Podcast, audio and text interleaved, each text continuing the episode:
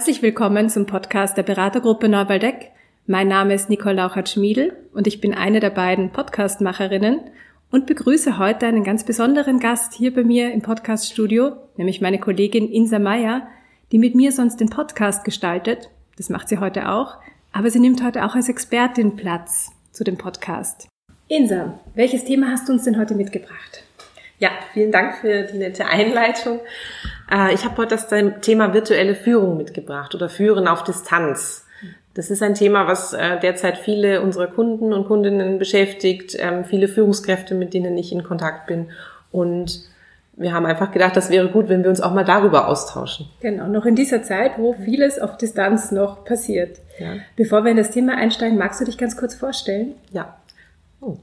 Mein Name ist Insa Meyer, ich bin auch eine der Podcastmacherinnen und ähm, ansonsten Beraterin bei der Beratergruppe Neuwaldeck und habe die letzten acht Jahre ganz intensiv im Bereich Führungskräfteentwicklung gearbeitet. Und insofern ähm, passt das Thema, über das wir heute sprechen, auch sehr gut. Dann steigen wir gleich in das Thema ein. Zuerst ganz zu die einfache Frage, was ist denn virtuelle Führung? Virtuelle Führung ist das, was wir jetzt gerade erleben, und zwar mhm. äh, auf Distanz führen. Das heißt, ähm, ganz häufig ist Führung ganz generell mal mit Menschen Ziele erreichen. Ja, und da gibt es eine operative Seite und eine strategische Seite. Und jetzt gerade hat sich das unter anderem verstärkt durch die Corona-Krise ähm, auf die Distanz verlagert. Das heißt, ich führe Menschen, ich erreiche mit Menschen als Führungskraft gemeinsam Ziele, aber auf Distanz und virtuell. Das heißt, ich sehe meine Teammitglieder und meine Mitarbeiterinnen und Mitarbeiter nicht mehr vielleicht jeden Tag, wie ich es vorher gewohnt war, sondern ich sehe sie gelegentlich oder nur noch virtuell. Und ähm, das gab es natürlich schon vorher. Das ist jetzt keine neue Erfindung. Ja, es gab auch schon vorher die Situation, dass ich Menschen geführt habe, die ich vielleicht sogar noch nie getroffen habe, sondern rein virtuell. Jetzt gerade erleben wir einfach einen ziemlichen Boost und Trend dadurch, dass ähm, durch die Isolation und durch die Corona-Krise viele in diese Situation jetzt neu gekommen sind. Das heißt, wir erleben viele Führungskräfte, die vorher live, in Anführungsstrichen, mit ihren Mitarbeiterinnen und Mitarbeitern gearbeitet haben, in regelmäßigen Meetings und die jetzt ähm, in der Situation sind, dass sie diese Mitarbeiterinnen und Mitarbeiterinnen noch virtuell erleben. Mhm. Das hört sich ja mal ganz einfach an. So, was sind denn die Herausforderungen, die dadurch entstehen, dass es virtuell ist? Ja. Eine der Herausforderungen ist, äh, dadurch, dass das virtuell stattfindet, ähm, fallen manche Aspekte einfach weg. Also gerade in der Kommunikation. Das, was ich an kleinen Seitenblicken in Meetings manchmal habe, wo ich so eine Stimmung viel mehr spüren kann. Das, was ich ähm, an Gesprächen in der Kaffeeküche führe. Diese Dinge fallen weg. Und ähm, da braucht es einen besonderen Fokus drauf, um trotzdem noch Zeit für dieses Soziale und diese Interaktion zu geben. Das heißt, gerade als Führungskraft dort auch bewusst drauf zu schauen, was für Formate möchte ich mit meinem Team gemeinsam gestalten, um gut auch diesen sozialen Aspekt mit reinzubringen. Um zu schauen, okay, wie können wir hier miteinander tun, weil wir sind ja immer noch ein Team, auch wenn jetzt jeder an seinem eigenen Arbeitsplatz zu Hause sitzt. Wir sind ein Team, wir wollen gemeinsam etwas erreichen. Wir brauchen einander auch, wir brauchen eine Abstimmung untereinander. Und ich krieg gar nicht mehr so richtig mit, was die Kollegin XY gerade macht, weil sie mir nicht mehr jeden Tag gegenüber sitzt. Und wie kann ich das schaffen, dass ich das hinkriege im Team, also dass ich das von meinen Mitarbeiterinnen und Mitarbeitern weiß, aber auch, dass die das untereinander wissen. Ich habe so ein Beispiel von einer Führungskraft gehört, die so Schwierigkeiten haben, weil sie bisher immer sehr viel mit Präsenz einfach gearbeitet haben, also sozusagen vor Ort immer waren und das auch ganz wichtig war, die Stunden, die man vor Ort da war und sozusagen gar nicht so stark zielorientiert bisher noch gearbeitet haben. Wie, wie ist denn das aus deiner Sicht, gerade beim virtuellen Arbeiten oder bei der virtuellen Führung auch? Ich denke, da wird es noch wichtiger, dass man ganz klar und transparent ist in der Zielerreichung. Ansonsten wird es, also in dem, was man sich vornimmt. Ansonsten wird es, glaube ich, sehr schnell schwierig. Und was wir auch merken jetzt, ist, dass das, was vorher schon vielleicht nicht so gut geklappt hat im Team, äh, jetzt noch ein wenig verstärkt wird. Das heißt, wenn es vorher ein bisschen unklarer war, wo wollen wir denn genau hin, dann ist es jetzt noch unklarer, dadurch, dass unsere ab kleinen Abstimmungen fehlen oder dass äh, dieses gemeinsame etwas äh, schaffen fehlt. Eine ganz konkrete Möglichkeit, wenn man sagt, man möchte gemeinsam Transparenz schaffen über Aufgaben und Verantwortungen und ähm, auch über die Ziele, ist zum Beispiel ein Taskboard ja, mit dem gearbeitet wird, wo ganz klar virtuell festgelegt wird, wer ist denn gerade an was dran, wen kann ich auch zu welchem Thema ansprechen. Und diese Dinge werden so viel wichtiger, gerade wenn man sich nicht mehr jeden Tag sieht. Mhm. Bei Führung ist es ja immer so auf dieser Personenebene, nämlich sozusagen ich selbst als Führungskraft. Was kann denn eine Führungskraft für sich selber tun, um so in dieses virtuelle Führen gut hineinzukommen? Ich denke, ein wichtiger Aspekt ist einfach, äh, ja, erster Schritt so ein bisschen Selbstreflexion, also einfach mal überlegen, okay, was bedeutet das jetzt auch für mich? Äh, ganz interessant finde ich da auch immer wieder, habe ich in Coaching-Situationen jetzt auch immer wieder erlebt, ähm, eigene Glaubenssätze mal kritisch zu hinterfragen. Also was geht denn nicht virtuell und was geht schon? Und da einfach mal kritisch drauf zu schauen, ist das wirklich so oder ist das einfach eine Annahme, die ich habe? Das heißt, das kann schon mal ganz wirkungsvoll sein, da in den ersten Schritt zu gehen und zu sagen, okay, was, was will ich hier eigentlich? Das zweite ist, einen bewussten ähm, Blick darauf zu werfen, wie sind denn jetzt gerade unsere Strukturen, wie sind denn unsere Meetingformate, wie sind unsere Tools, mit denen wir arbeiten und das möglichst klar zu schaffen. Womit wir auch gute Erfahrungen gemacht haben, ist das Thema Teamvereinbarungen. Das heißt, als Führungskraft wirklich auch mal drauf zu schauen, welche Vereinbarungen möchte ich mit meinem Team treffen, gemeinsam. Die sollten idealerweise auch gemeinsam erarbeitet werden um gut zusammenzuarbeiten. Und das sind manchmal ganz kleine Dinge, die aber helfen, mehr Klarheit zu schaffen. Zum Beispiel, welche Antwortzeit erwartet man sich denn auf welchem Medium? Es gibt ja verschiedene Medien. Ja? Es gibt vielleicht einen Chatkanal, es gibt E-Mails, es gibt Telefonanrufe. Und was erwarte ich mir denn wo? Und wenn jemand mir eine Chatnachricht schickt, ist die Erwartungshaltung, sobald das gelesen wird, sollte das auch beantwortet werden oder nicht? Oder zum Beispiel, einige Teams haben die 24-Stunden-Regel. Also bei E-Mails innerhalb von 24 Stunden sollten die beantwortet werden. Ja, und das sind so kleine Dinge, aber das kann einfach helfen, da nochmal Klarheit zu schaffen. Das heißt, das wäre so ein weiterer Schritt, dass man sagt, Teamvereinbarungen schaffen und möglichst klar ziehen. Jetzt hat ja jede Führungskraft ähm, nicht nur Mitarbeiter und Mitarbeiterinnen, sondern auch selbst eine Führungskraft. Gibt es mhm. da sozusagen in dieser Führungslinie etwas, was du auch als Empfehlung geben kannst, wie man hier eine gute Vereinbarung treffen kann oder irgendetwas anderes, damit die Führungskraft selbst gut ausgestattet ist, um ihr Team zu führen? Das eine ist, ähm, also zwei Sachen, die mir dazu einfallen. Das eine ist Walk the Talk, also im Sinne von ähm, das, was ich mir von meinem Team erwarte, auch selber leben. Und das kann ich ja auch nach oben weitergeben. Das heißt also auch so, wie ich geführt werde, einfach auch mal berichten meiner Führungskraft. Ähm, so machen wir das übrigens und bei uns funktioniert das übrigens gut. Wollen wir uns vielleicht auch auf Ähnliches einigen? Also das ist so eins ähm, und die Dinge einfach konkret ansprechen. Was wir auch merken, ähm, das ist so ein Aspekt, der finde ich da auch ganz wichtig ist, wo du das ansprichst, Konflikte werden virtuell viel einfacher unter den Teppich gekehrt. Mhm. Also ich kann viel, viel einfacher Sachen ignorieren, dann hebe ich einfach nicht ab oder antworte eben auf das eine E-Mail nicht.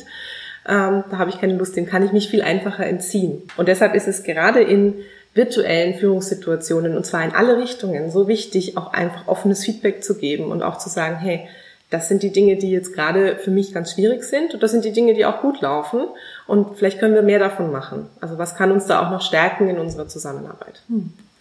Ich würde gerne mit dir noch auf diese konkrete Situation schauen, die wir die letzten acht, neun Wochen mhm. hatten, weil virtuelle Führung gab es ja davor auch schon. Es gab immer wieder Teams, die entweder teil oder auch ganz virtuell geführt worden sind und virtuell zusammengearbeitet haben.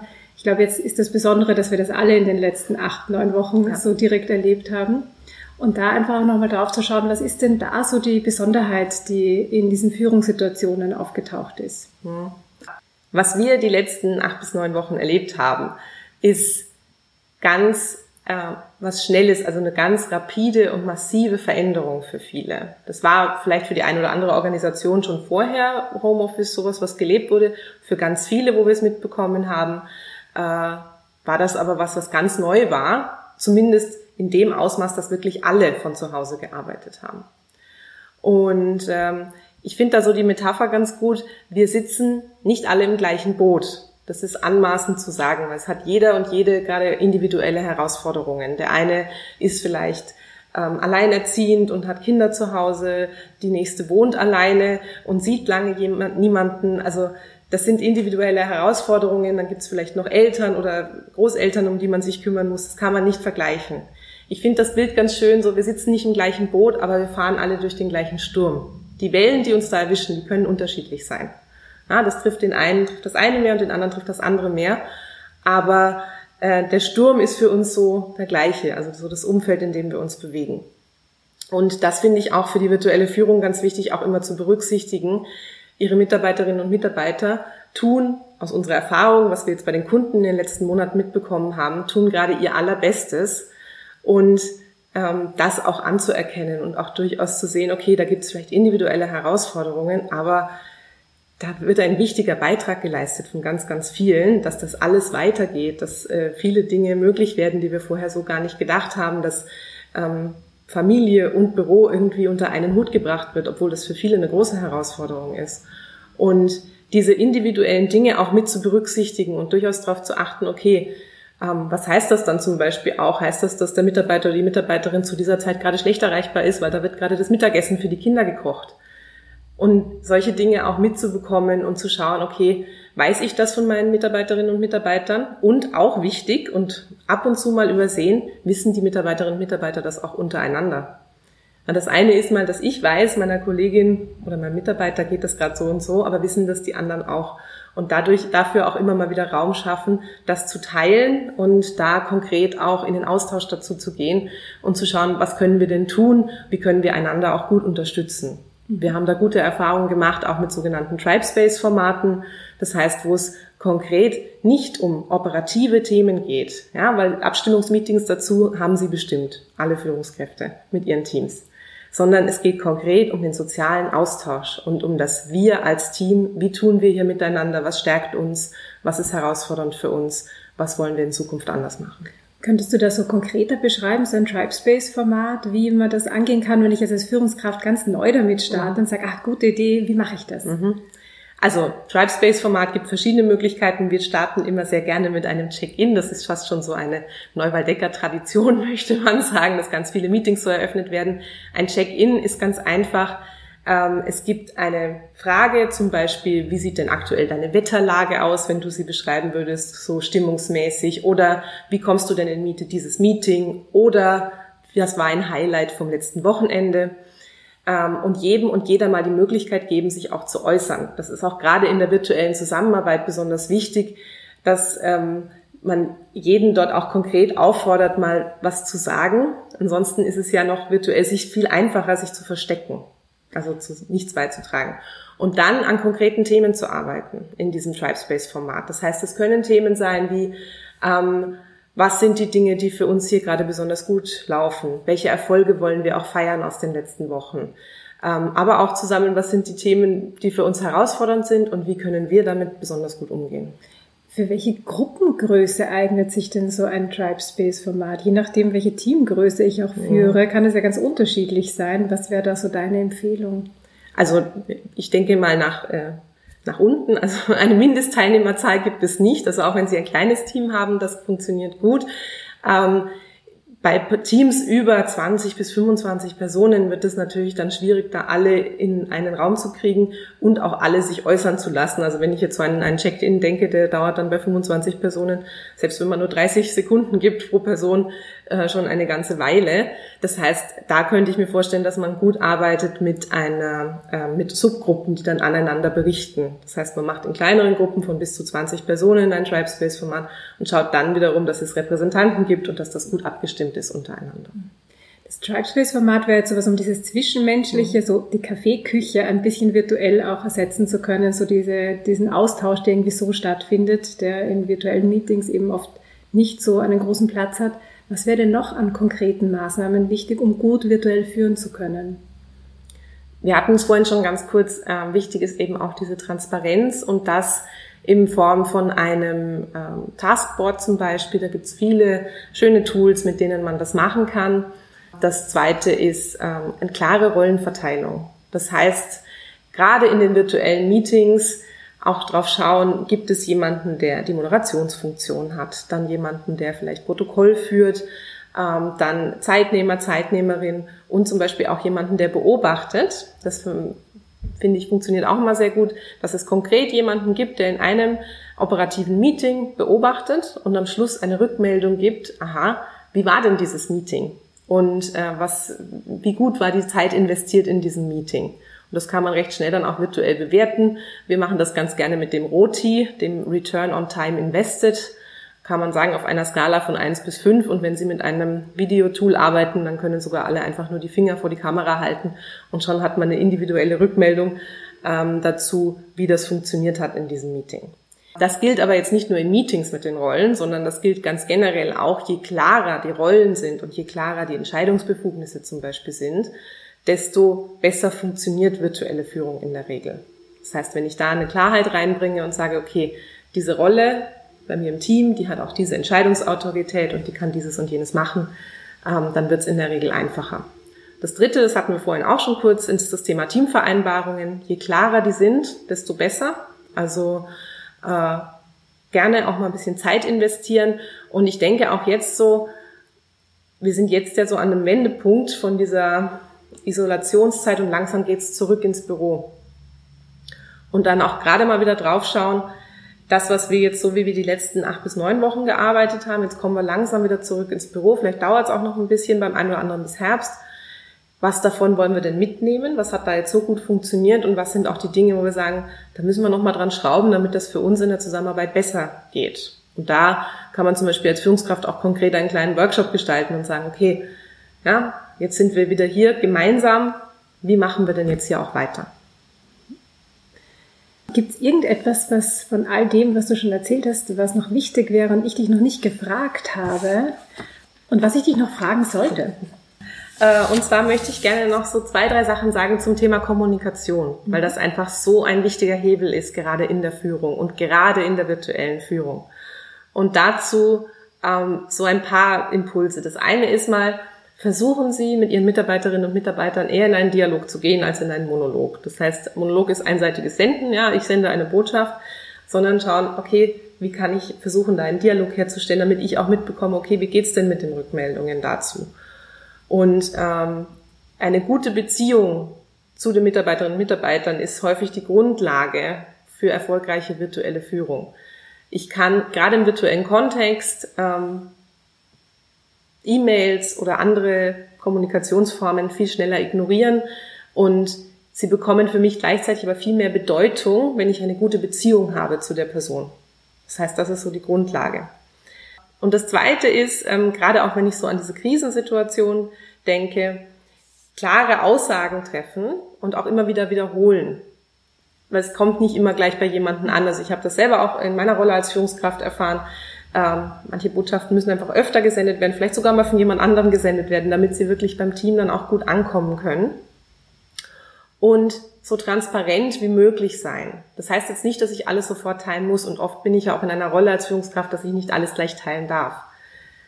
Aber so transparent wie möglich sein und auch einfach mal sagen, gerade kann ich dazu noch nichts sagen, aber ihr könnt euch sicher sein, sobald ich was weiß, werde ich mich dazu an euch wenden und werde euch ein Update dazu geben.